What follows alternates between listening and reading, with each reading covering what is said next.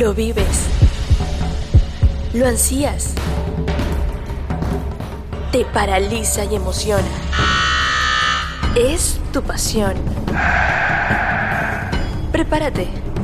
Estás a punto de escuchar opiniones y datos de lo que oculta tu deporte favorito.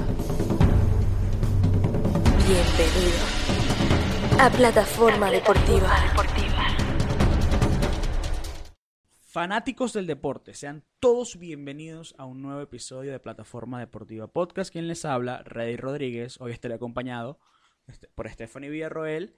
Ramón hoy no estará con nosotros, pero sí está Stephanie. Stephanie, ¿cómo estás? Muy buenas noches. Hola Reddy, encantada, encantada como siempre de compartir en Plataforma Deportiva contigo y pues lista para para traerles detalles, opiniones y todo sobre este tema que va a estar súper interesante. Sí, lo vamos a debatir entre lo que es la Eurocopa y la Copa América. Actualmente se están disputando de, manera simultánea y es inevitable eh, no hablar sobre estas dos competiciones. Hace días les traíamos un análisis completo de la previa de la competición europea.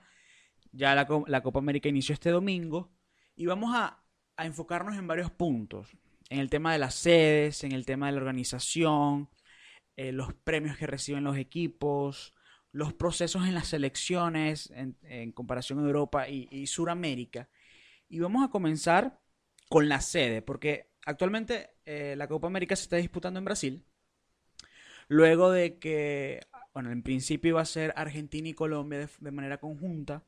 Colombia eh, tuvo que renunciar a la sede por temas políticos en el país, sumado con el tema COVID. Argentina hasta hace una semana, hasta hace dos semanas iba a ser sede, pero tuvo que retirarse también por el tema COVID. E irónicamente, termina siendo Brasil sede, que es una de las naciones más afectadas por este virus eh, a, a nivel mundial, y que este, este, cambio de sede, ver si se iba a disputar o no, salía a Estados Unidos, salía a Venezuela como sede, que se iba a disputar en los países árabes, le ha quitado mucho a, esta edición. Y, y, lo hablaba con un compañero el otro día. Esta Copa América ya por ese problema está muy descafeinada. Sí, está muy descafeinada.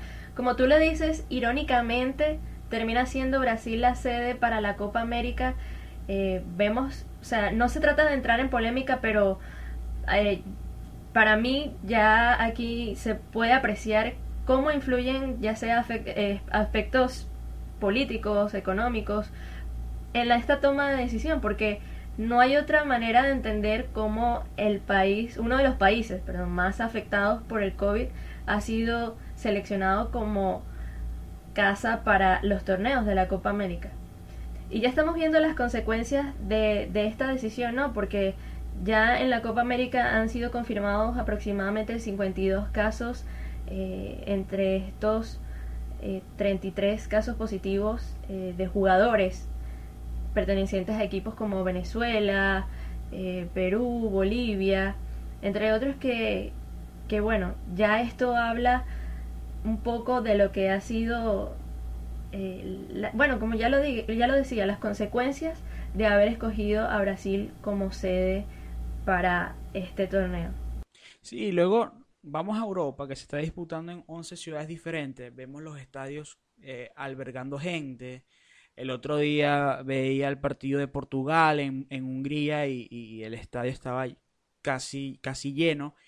Y eso le da otra mística al evento, ¿no? Porque veía el partido de Venezuela-Brasil sin público y eso le quita, le quita la esencia, ¿no? Entonces creo que como se ha manejado cada nación con el tema del COVID, le ha permitido de que los, los, fanáticos vuelvan. Y creo que los fanáticos son protagonistas en, el espectáculo. Y, y en esta Copa América hay que recordar que estaba pautado la participación de Australia y Qatar se retiraron a principio de año, ya viendo, eh, y cuando me enteré que, que se que iban a estar, iban a estar participando estas dos naciones, eh, me pareció algo, me pareció algo ilógico. O sea, invitar a países de confederaciones lejanas, en vez de, oye, tenemos de vecinos a México y Estados Unidos, Costa Rica, Panamá, ¿por qué no invitarlos a ellos, sabes? Porque para mí la mejor Copa América que se organizó fue esa de 2016, la Copa América Centenario en Estados Unidos. Y, siempre ha estado ese debate de, juntar los países de Sudamérica, Centroamérica y Norteamérica eh, en, una misma competición, en una misma eliminatoria de fútbol. Y creo que eso le, aumentaría el nivel, ¿no? Entonces, esa, la organización de ese evento fue muy buena. Y, y entonces vemos esta Copa América que está haciendo, no sé. Eh, eh, se está disputando, pero siento que no se está disputando. O sea, no, no, no, no, no me transmite ese, esa vibra de que, mira, se, se está llevando a cabo el, campeonato más antiguo de fútbol en la historia.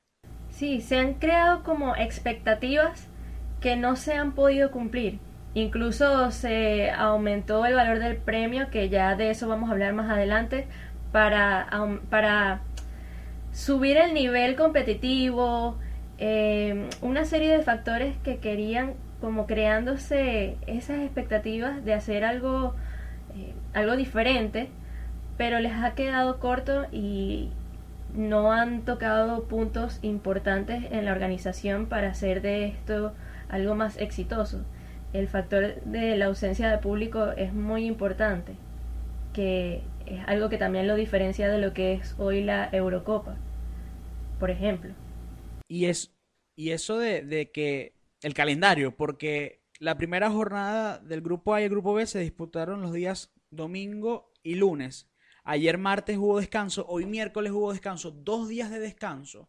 Entonces, que haya dos días de descanso cuando comúnmente en, estas competiciones siempre se juega corrido hasta que termina la, hasta que se termina una fase, te quita como que esa emoción, ¿sabes? En cambio vemos Europa partido tras partido, 9 de la mañana, 12 del mediodía, 3 de la tarde, partido por aquí, partido por allá, sorpresas por aquí, sorpresas por allá. Entonces, eh, eh, es como que son las dos caras de la moneda, ¿no? Son las dos caras de la moneda y, creo que este es el, el resultado de tener, de, estar disputándose un torneo que, que se, para mí, para mí se tuvo que haber suspendido.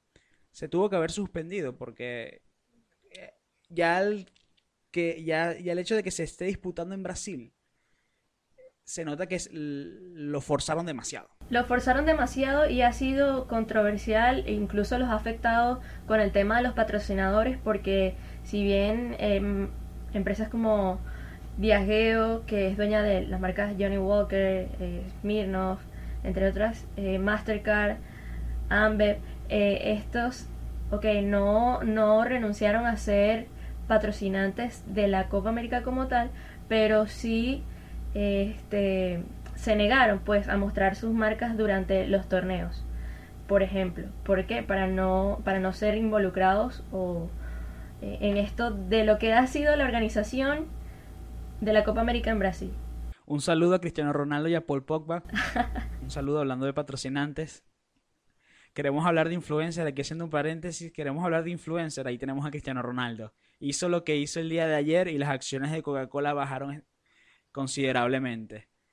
Eh, continuando con el tema de, Copa América y Eurocopa, una de las cosas que, sí se ha notado mucho es el ritmo y el nivel, Stephanie.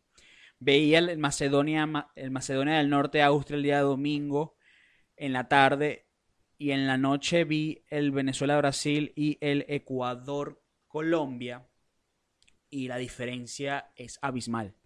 La diferencia es abismal y y es que estamos hablando de, por ejemplo, en Europa, equipos que están concentrados totalmente desde hace ya tres semanas en una burbuja, disputando partidos al máximo nivel. Sus figuras vienen de, de, tener mucha acción en Europa. Eh, y vamos a, a, Sudamérica, que ha sido todo atropellado porque se disputaron, se disputó la doble fecha eliminatoria comenzó la Copa América, entre esos días salieron los casos de Venezuela, salieron los casos de Bolivia, entonces todo ha sido atropellado y creo que eso ha afectado también el ritmo del, de la competición, ¿no? Y que para mí el nivel futbolístico que hay en Europa actualmente es muchísimo mejor que el que hay en Sudamérica y eso tomando en cuenta que en Sudamérica está Argentina y Brasil. Es correcto, es el nivel que hay ahorita en Europa es increíble porque hasta en los equipos Y como mencionaba en el episodio anterior, que si no lo han escuchado, por favor vayan, em, equipos que se están estrenando en esta fase de la Eurocopa, que quizás no tendrían tanta relevancia para muchos, han traído juegos increíbles, súper emocionantes, con resultados que, que han, han sido sorpresivos, quizás. Han animado, han animado. Exactamente, a diferencia de la Copa América que ves partidos de selecciones como Argentina, Brasil, que no han traído como, como esa emoción que antes tenían todos por, por ver enfrentarse allí, no importa contra cuál equipo o cada quien apoyando a su selección, pero más allá de eso, no hay un nivel, mediáticamente tampoco hay como tanto interés, porque si nos vamos al caso de la Eurocopa, la gente está totalmente atenta a todo lo que ocurre. Lo que pasó con Eriksen, lamentable, eh, el gol de Patrick Schick, este, esto que ocurrió con Cristiano, Cristiano Ronaldo, Pogba. La gente está con los ojos puestos en todo lo que ocurre referente a la Eurocopa. Y el otro día, el otro día yo hice, yo me puse a hacer una tarea, ¿no? Muchos consideran que las eliminatorias suramericanas son las más difíciles y para mí sí son las más difíciles por muchos aspectos, no nada más el futbolístico, sino eh, el tema de, de lo, el tema de las sedes, el tema de los jugadores que hay, todo eso. Pero creo que el hecho de, que veamos repetidamente y constantemente partidos como Brasil-Argentina, eh, Colombia-Ecuador, Ecuador-Chile, Argentina-Chile, Argentina-Paraguay, Uruguay-Paraguay, repetidamente creo que le, le quita la esencia. Le quita la esencia porque vemos eh, partidos como que más aburridos, ves a los rivales estudiar más a su oponente. Eh, en Europa no es así. En Europa no es así, obviamente. Hay, hay, más equipos, ¿no? Y conseguimos una que otra sorpresa, porque en, este, en esta Eurocopa Finlandia ha sorprendido, Gales ha sorprendido, Turquía ha sorprendido para mal, porque para nosotros era la sorpresa y ha perdido los dos primeros compromisos. El mismo partido de Austria contra Macedonia del Norte, Ucrania que le dio, un, le dio batalla a los Países Bajos. Entonces creo que a la larga creo la Comebol tiene que considerar, oye, estamos perdiendo atractivo. Perdiendo atractivo ya con el hecho de meter la Copa América junto a las eliminatorias y que se repitan los partidos. Eso le quita mucho atractivo y deberían considerar, y si lo están considerando, sería excelente invitar a Estados Unidos, invitar a México, invitar a Canadá, a Panamá, a Costa Rica. Veíamos, yo veía el otro día eh, la Liga de Naciones de la CONCACAF y el partido México-Estados Unidos fue una locura. Fue una locura. en espectáculo, un estadio lleno, el nivel que presentan las dos selecciones. Y luego tú ves el Venezuela-Brasil y tú te quedas. Mm, ¿Qué puedo esperar? ¿Qué puedo esperar? O sea, las selecciones se preparan al máximo, llega Brasil y te mete 2, 3, 4 goles. El nivel, la diferencia de nivel entre selecciones, dejando a un lado lo que está pasando con el, con el COVID, es, notable, es notable. Sí, los juegos de la Copa América se han vuelto muy predecibles, ya no, la gente no se crea tantas expectativas, sí muchos lo ven porque, bueno, quieren apoyar a su selección de pronto y está siempre esa empatía pero no es como en la Eurocopa que, mira, es, es todo, o sea, es el nivel, es la emoción, es, es no saber qué esperar de esos juegos. Exacto, porque consigues, por ejemplo, un Hungría-Portugal que pasa 80 minutos 0-0 y en los últimos 10 minutos pasa de todo. Y es ahí donde tú dices, oye, la Eurocopa es la Eurocopa. Y algo que marca la diferencia también es el tema económico. Es el tema económico, porque revisar, ahora entramos a otro tema eh, con el tema económico. En la Eurocopa, en la Eurocopa ah, participan 24 selecciones. Y el premio a repartir entre todas las selecciones son de 450 millones de euros. O sea, si llegas a ser campeón, puedes ganar hasta 34 millones. En la Copa América, el campeón nada más por ser campeón, se gana aproximadamente unos 10 millones de dólares. Ahí tú ves la diferencia. Por supuesto, nada más por participar en la Eurocopa, ya el equipo se lleva 9 millones. Mientras que, como lo acabas de mencionar, el campeón de la Copa América se lleva 10 millones de dólares. Y esto, Si por- llega a ser y esto campeón. por- exacto, y esto porque se, se aumentó recientemente. Como lo decía, por, con la intención, la intención de, de aumentar ese nivel competitivo y hacerlo más atractivo para los equipos, ¿no? Por participar se añaden 4 millones de dólares, pero eh, se nota enormemente la diferencia que existe.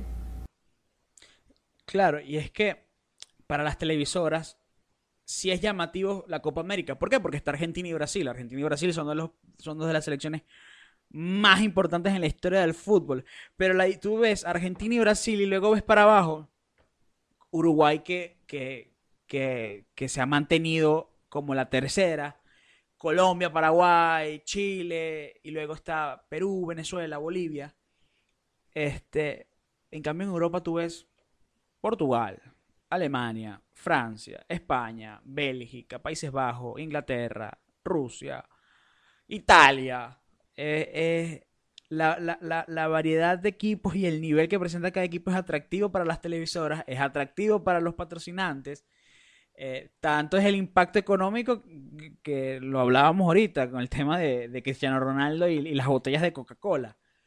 Eh, eso verlo aquí en, Euro- Sudamérica, el impacto va a ser nada más en la región, no va a ser algo mundial. Entonces, eh, ese atractivo económico, los premios, le dan un plus a la competición como tal.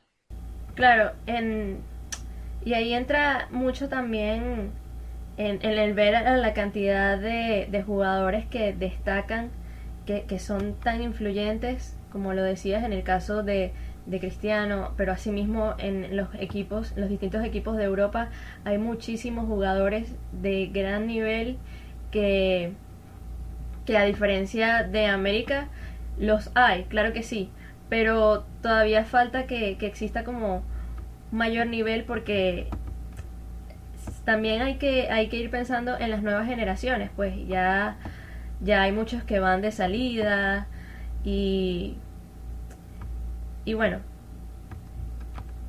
esto entre uno de los factores que, podemos mencionar en, hacerlo más atractivo y lo que, lo que influye en la parte económica. Los últimos puntos que hemos tratado eh, coinciden en algo, el ritmo, el nivel que se presenta en la competición. Y el ritmo y el nivel y el trabajo que pueda tener el equipo o los equipos es el resultado de un proceso. Y es el último tema que vamos a tratar. En Europa conseguimos selecciones como Bélgica, España, Inglaterra, Francia, Alemania, que sus seleccionadores llevan tiempo en el cargo. En el, caso de Alemania, Joachim Löw es el seleccionador desde el año 2006. Roberto Martínez desde el 2016, al igual que Gareth Southgate. Confían en el proceso. En cambio, aquí en Sudamérica, el más experimentado en el cargo es Oscar Washington Tavares, el profesor, que está en el cargo desde el año 2007. 2006-2007. Pero conseguimos selecciones como Colombia que acaba de cambiar de seleccionador. Venezuela lleva un año, un año y piquito con, con Peseiro. Eh, Bolivia lleva casi el mismo tiempo con Farías. Argentina y Scaloni ha sido una relación amor-odio. Chile que acaba de cambiar de técnico.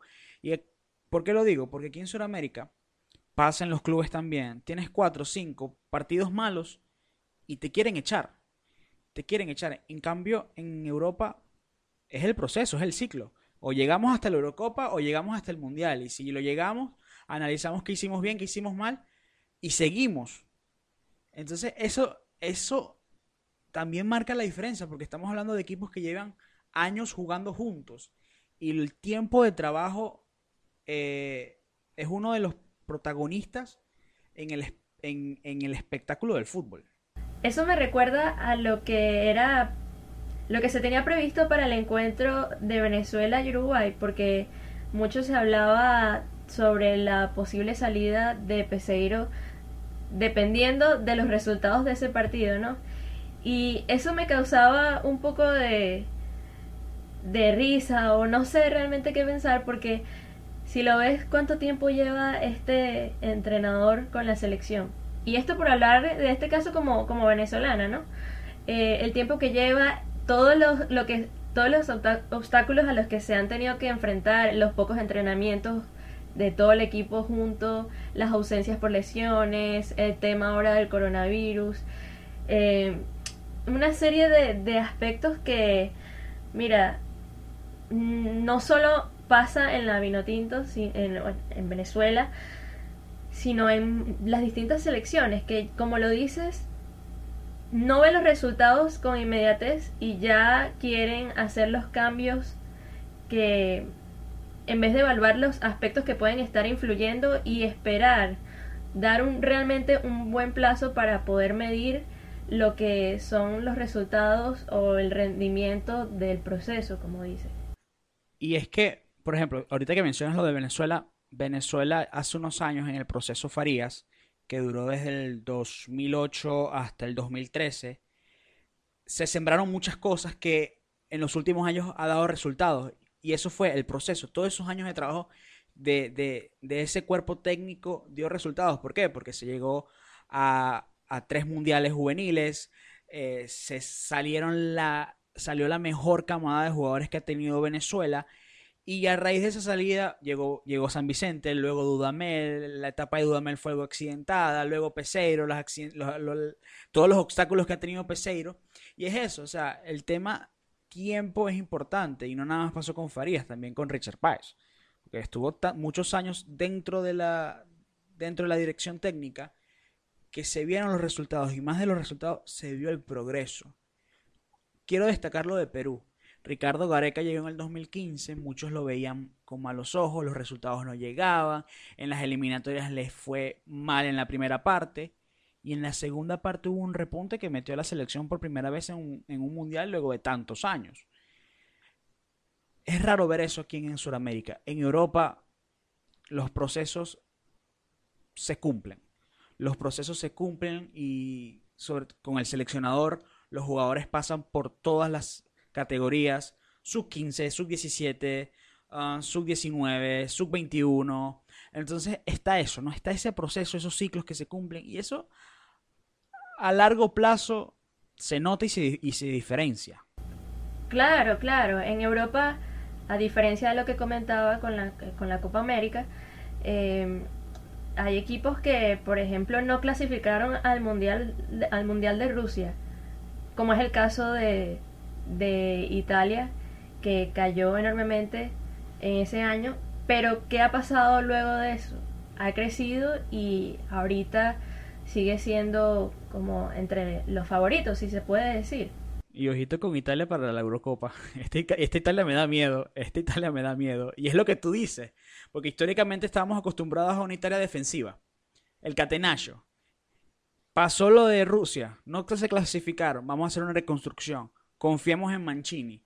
Y vemos ahorita una, Italia totalmente diferente, ordenada defensivamente como ha sido su carta de presentación durante muchos años, pero en ofensiva destacan porque en dos partidos han anotado seis goles.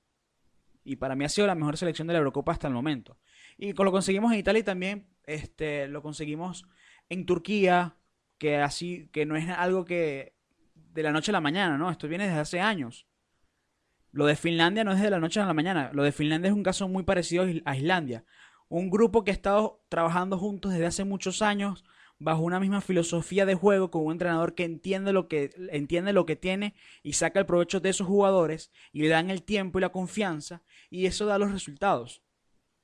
Entonces, en todo tenemos las dos caras de la moneda. La realidad es que creo que para concluir se nota la diferencia en todos los sentidos entre la Copa América y la Eurocopa, la Comebol debería analizar muchas cosas para aumentarle el nivel, ya sea a, la Copa, para poder así llamar la atención. Porque creo que ya con esta Copa América accidentada, muchos se alejan de, ese seguimiento y, los ojos están puestos en Europa, Stephanie. Claro, y lo repito, no se trata de, ser críticos, eh, sino de hablar con la realidad, de lo que es, de las cosas que se deberían mejorar y mm, se puede ver que no se trata de, fa de favoritismos porque bien, si bien nosotros somos venezolanos, pertenecemos a este lado de, de América, pero es notable la diferencia en todo sentido eh, de cómo destaca la, la Eurocopa ante la Copa América.